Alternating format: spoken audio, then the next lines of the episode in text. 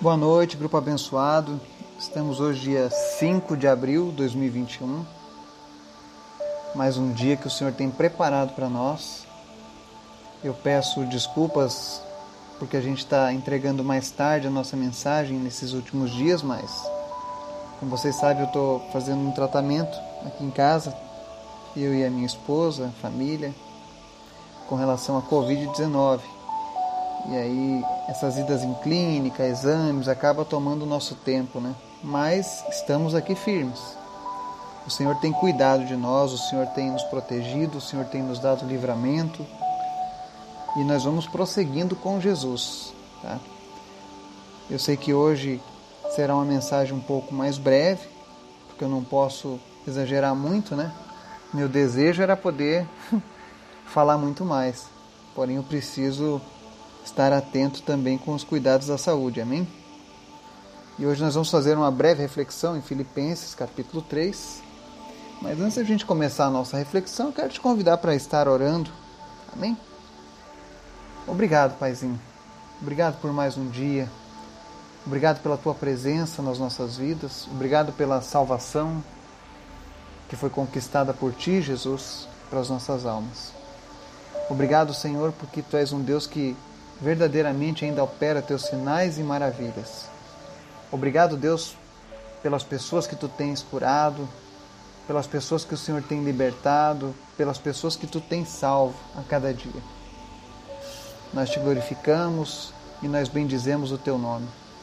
Eu te apresento, meu Deus, esse grupo, esse grupo que é muito abençoado e peço que o Senhor visite cada pessoa, cada família, cada lar nesse momento trazendo uma porção dobrada do Teu Espírito Santo sobre cada um, trazendo paz, trazendo alegria, trazendo esperança, em nome de Jesus.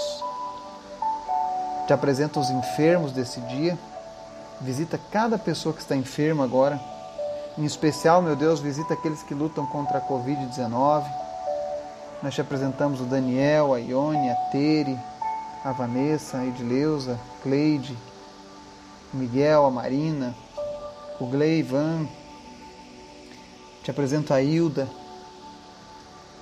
te apresento todos os demais, Senhor. Quem estiver ouvindo essa mensagem, estiver com a Covid-19, em nome de Jesus, que essa pessoa possa receber um bálsamo de cura do Senhor. Venha sobre nós, fortalecendo o nosso organismo, nosso sistema imunológico. Repreende, meu Deus, toda infecção.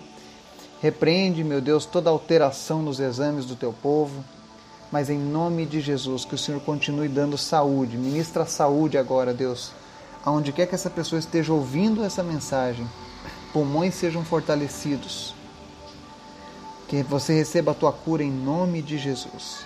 Nós repreendemos toda sequela, toda dor de cabeça, todos os sintomas negativos dessa doença. Em nome de Jesus, tudo aquilo que faz com que ela não siga uma linearidade no tratamento, nós repreendemos agora nós te apresentamos também, Senhor, as autoridades médicas, os governos que estão envolvidos nessa pandemia, em nome de Jesus. Traz comprometimento com a vida, na vida dessas pessoas. Abençoa, Deus, os médicos que estão na linha de frente. Em nome de Jesus, que seja colocado de lado diferenças políticas, diferenças religiosas, mas que o principal seja o zelo pela vida, Deus. Salva a nossa nação, tem misericórdia da nossa nação porque nós precisamos de Ti, Jesus. Vem mudar a nossa sorte. Visita agora as UTIs, aqueles que estão entubados e traz cura, traz restauração em nome de Jesus. Também te apresentamos aqueles que lutam contra os cânceres. Todo aquele que está com câncer seja curado em nome de Jesus. Pessoas que estão lutando contra dengue, chikungunya, zika. Não importa qual seja a doença, vem curando vidas nessa noite, Pai. É o que nós clamamos em nome de Jesus. Aquele que está com depressão, que está com problemas mentais, problemas de relacionamento, que o Senhor venha trazer libertação, que o Senhor venha trazer renovo em nome de Jesus. Que a tua paz visite agora cada lar que está recebendo essa mensagem em nome de Jesus.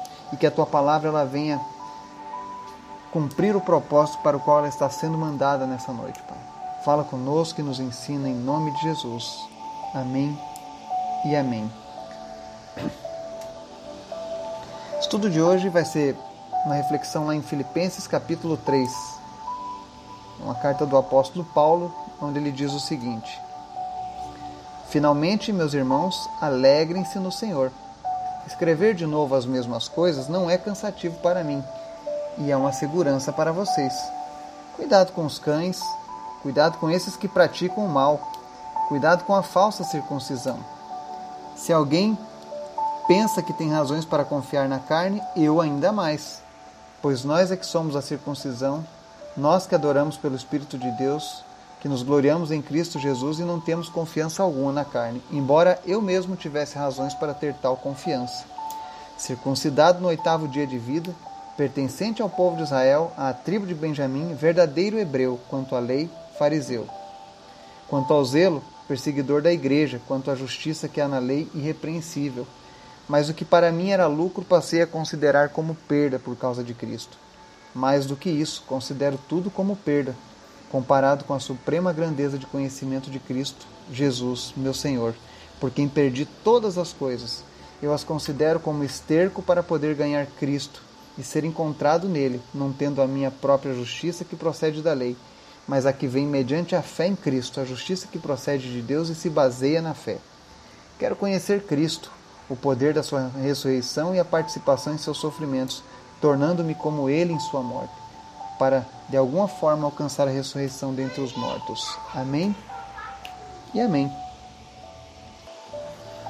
Nessa carta de Filipenses, a gente vê o apóstolo Paulo falando que o que nos torna um verdadeiro cristão não é nascer num, num, lar religioso, não é uma herança religiosa, não é o conhecimento da lei de Deus, mas é você verdadeiramente nascer de novo.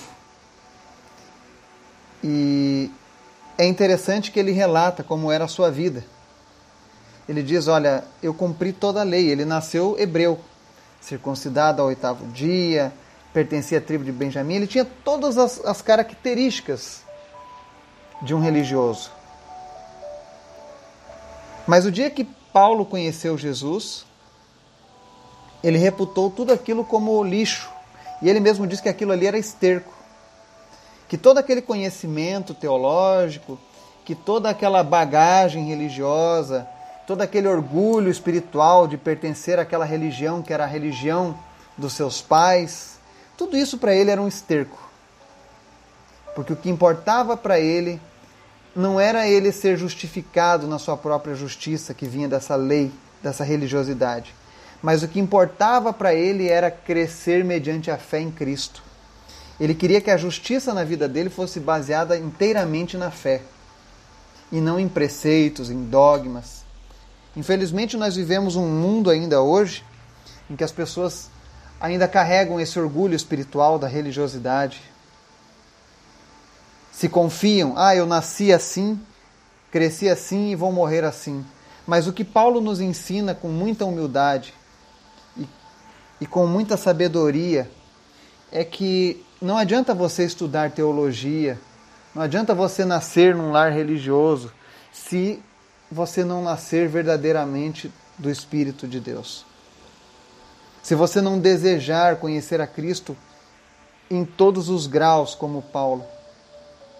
Olha o que ele diz no verso 10: Quero conhecer Cristo, o poder da sua ressurreição e a participação em seus sofrimentos tornando-me como ele em sua morte, para de alguma forma alcançar a ressurreição dentre os mortos. O desejo de Paulo era não apenas conhecer Jesus de ouvir falar, mas ele queria também participar dos seus sofrimentos. Ele queria de alguma maneira fazer parte das dificuldades de uma, de uma vida com Deus, de enfrentar os levantes, os ataques que outrora ele fazia. E você vai ver que na história de Paulo ele era zeloso. Ele era tão zeloso da religião que ele tinha que ele atacava o povo de Jesus. E até hoje nós temos isso. Religiões degladiando entre si, algumas estereotipando, outras atacando o povo de Jesus. E nós precisamos entender que Jesus é muito mais do que uma religião. Jesus é a nossa vida. Quando as pessoas me perguntam, eu digo eu não tenho religião, eu tenho Jesus. Como assim Jesus? Ele falou Jesus da Bíblia. Ele é o meu Salvador. Eu, eu vivo para Ele. Eu preciso viver para Ele, porque foi Ele que me resgatou. Não foi a religião que me resgatou, foi Jesus. Ele me religou ao Pai. E essa era a importância que Paulo carregava na sua vida com Cristo. Talvez por isso ele tenha incendiado o mundo com seus ensinamentos sobre Jesus. Porque ele compreendia a totalidade do que é verdadeiramente viver o Evangelho. Então, não se firme na religiosidade, não se firme, não se estribe no teu próprio conhecimento, como diz a palavra, mas esteja aberto a considerar uma vida plena com Jesus. Faça como Paulo, considere as coisas do passado como esterco. Ah, mas eu tenho muitos anos nessa religião, não importa. Paulo considerou tudo como lixo, porque ele sabia que o que Jesus estava preparando para ele era muito maior e muito melhor. Nós precisamos entender que o que Cristo tem preparado para mim e para você é grandioso. Essas coisas vão passar, mas a palavra de Deus permanecerá para sempre nas nossas vidas. Então esteja aberto a experimentar mais de Deus na sua vida. Aprenda a deixar o passado para trás, as coisas que te atrapalham. E esteja aberto a novas experiências com Jesus. Jesus está vivo. Jesus está presente todos os dias. E cada dia Ele quer nos mostrar coisas novas. Que teu coração esteja aberto, esteja preparado para isso. Que você possa receber essa palavra no seu coração e praticá-la. E em nome de Jesus, que você possa conhecer as coisas grandes e firmes que o Senhor tem preparado para as nossas vidas. Que Deus nos abençoe neste fim de noite nos conceda uma noite de sono tranquila, maravilhosa, que pessoas sejam curadas durante o sono nessa noite, pessoas que estavam em situação difícil de saúde amanhã são curadas em nome de Jesus. Que Deus te abençoe. Amém e amém.